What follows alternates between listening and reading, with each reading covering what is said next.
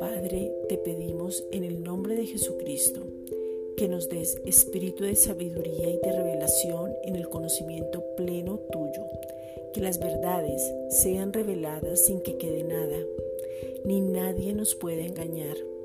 Alumbra los ojos de nuestro entendimiento, alumbra los ojos del corazón, para que sepamos, o sea, tengamos la seguridad absoluta de la esperanza bienaventurada de cuál es el llamado, cuáles las riquezas de la gloria de tu herencia con la cual recibimos todo lo que tú ya nos diste por medio de Jesucristo, y cuál es la supereminente grandeza de tu poder.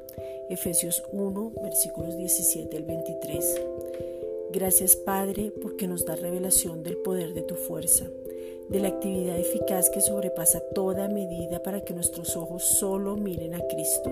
Hebreos 12.2. Danos un encuentro personal contigo donde podamos tener revelación de tu amor, que sea una manifestación tan real en donde estemos cimentados, que ninguna circunstancia nos mueva y donde la plena y absoluta confianza sean con denuedo para ser aquellos que trastornan el mundo a causa del que nos habita, porque en Cristo está la sabiduría y el poder, la gloria, la honra, la alabanza y la plenitud de aquel que todo lo llena en todo.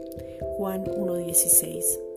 Estamos completos en Cristo porque es el centro, el único, el amado, el deseado de nuestras vidas y somos la iglesia para reinar en vida. Romanos 8.2.